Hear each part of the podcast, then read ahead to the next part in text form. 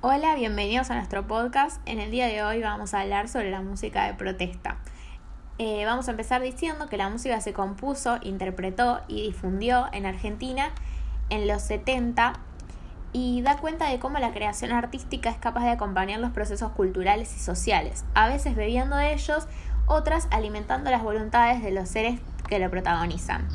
Estas décadas pisan una línea histórica que van desde el golpe del 24 de marzo del 76 hasta el cuestionamiento de las promesas democráticas en los 90, pasando por años de régimen militar y la transición a un gobierno democrático en el 83.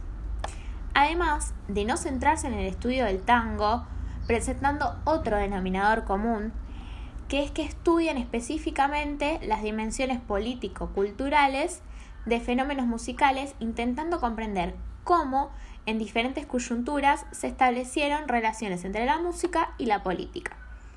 A la vez, muestran que tienen un punto en común en el lenguaje de la liberación, y que si bien desde la militancia política se cuestionaba a los rockeros por su supuesta falta de compromiso político, los cruces entre ambas eran muy frecuentes, especialmente si se miran trayectorias individuales y gustos estéticos y políticos.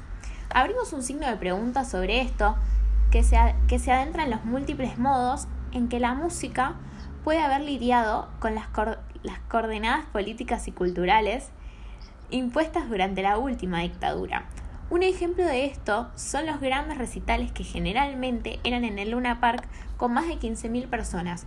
Su objetivo iba más allá de lo musical, sino que tenía un contexto político para que la gente se pueda expresar y comunicar todo aquello que pasaba que no se hablaba. Recordemos que en este momento todo tipo de reunión política estaba prohibida. Belu. Vamos a ponernos un poco en contexto.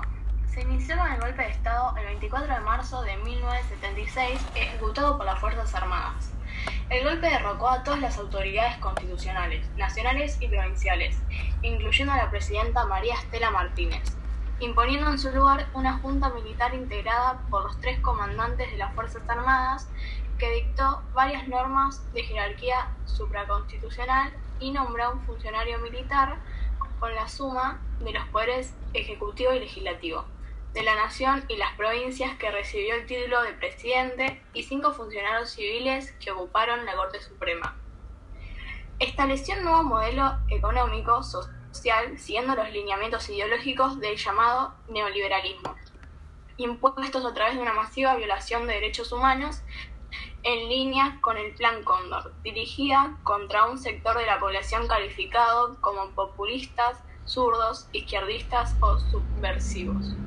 La dictadura produjo miles de desapariciones, asesinatos, torturas, violaciones, apropiación de menores, exilios forzosos, etc. La dictadura contó con el apoyo o la tolerancia de los principales medios de comunicación privados y grupos económicos, la Iglesia Católica y la mayor parte de los países democráticos del mundo. El 10 de diciembre de 1983, la dictadura, debilitada tras la derrota en la Guerra de las Malvinas contra el Reino Unido, que sucedió un año y medio antes, se vio obligada a la entrega del poder sin condiciones a un gobierno elegido libremente por la ciudadanía. Asumió sus funciones el presidente Raúl Alfonsín, las dos cámaras del Congreso de la Nación, los gobernadores y legislaturas de las 22 provincias que existían en ese momento y sus autoridades municipales democráticas. La Corte Suprema Dictatorial había cesado dos días antes, mientras que la nueva Corte Suprema, designada por el, presidente Alfonsín, con el acuerdo del Senado, asumió el, el 23 de diciembre. Ahora vamos a presentar una canción de Charlie García llamada Alicia en el País, interpretada también por Ceru Girán. Pasamos la canción.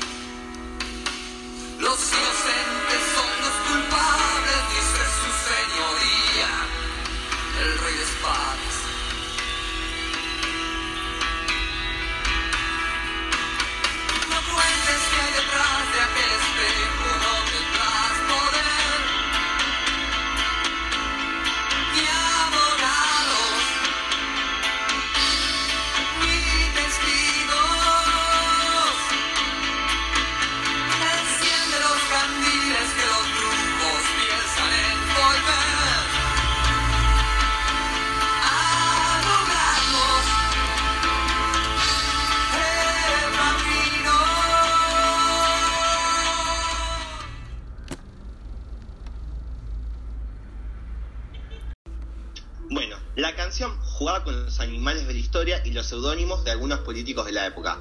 Los brujos, las mortes, las tortugas llegan a la audiencia asociados a los apodos de López, Reina, López Rega, Ongaña e Ilia, políticos muy mencionados en esos tiempos. También se puede asociar a María Estela Martínez de Perón, la presidenta que el golpe derrocó, a la figura Alicia, desplazada por Rey de Espadas, que bueno, Rey de Espadas hace referencia al poder militar. Además, aconseja que, bueno, Alicia aconseja que no cuentes lo que he visto en los jardines, emulando una instrucción precisa y muy típica del hablar popular, comparable con el no te metas argentino. Es notable que además el mensaje fue remarcado por la frase, no tendrás poder ni abogados ni testigos. El ciudadano común, también representado por la figura de Alicia, no tenía a quién recurrir. La seguridad personal solo estaba del lado del escondite, la ignorancia o el incógnito. Como el país que habitaba, la alegoría de Alicia transmitía miedo e incertidumbre. Bueno, eh, la dictadura se llevó no menos de 30.000 muertos y desaparecidos. Fue un momento muy fuerte de la historia argentina y esperemos que nunca más vuelva a suceder. Nunca más. Nunca más.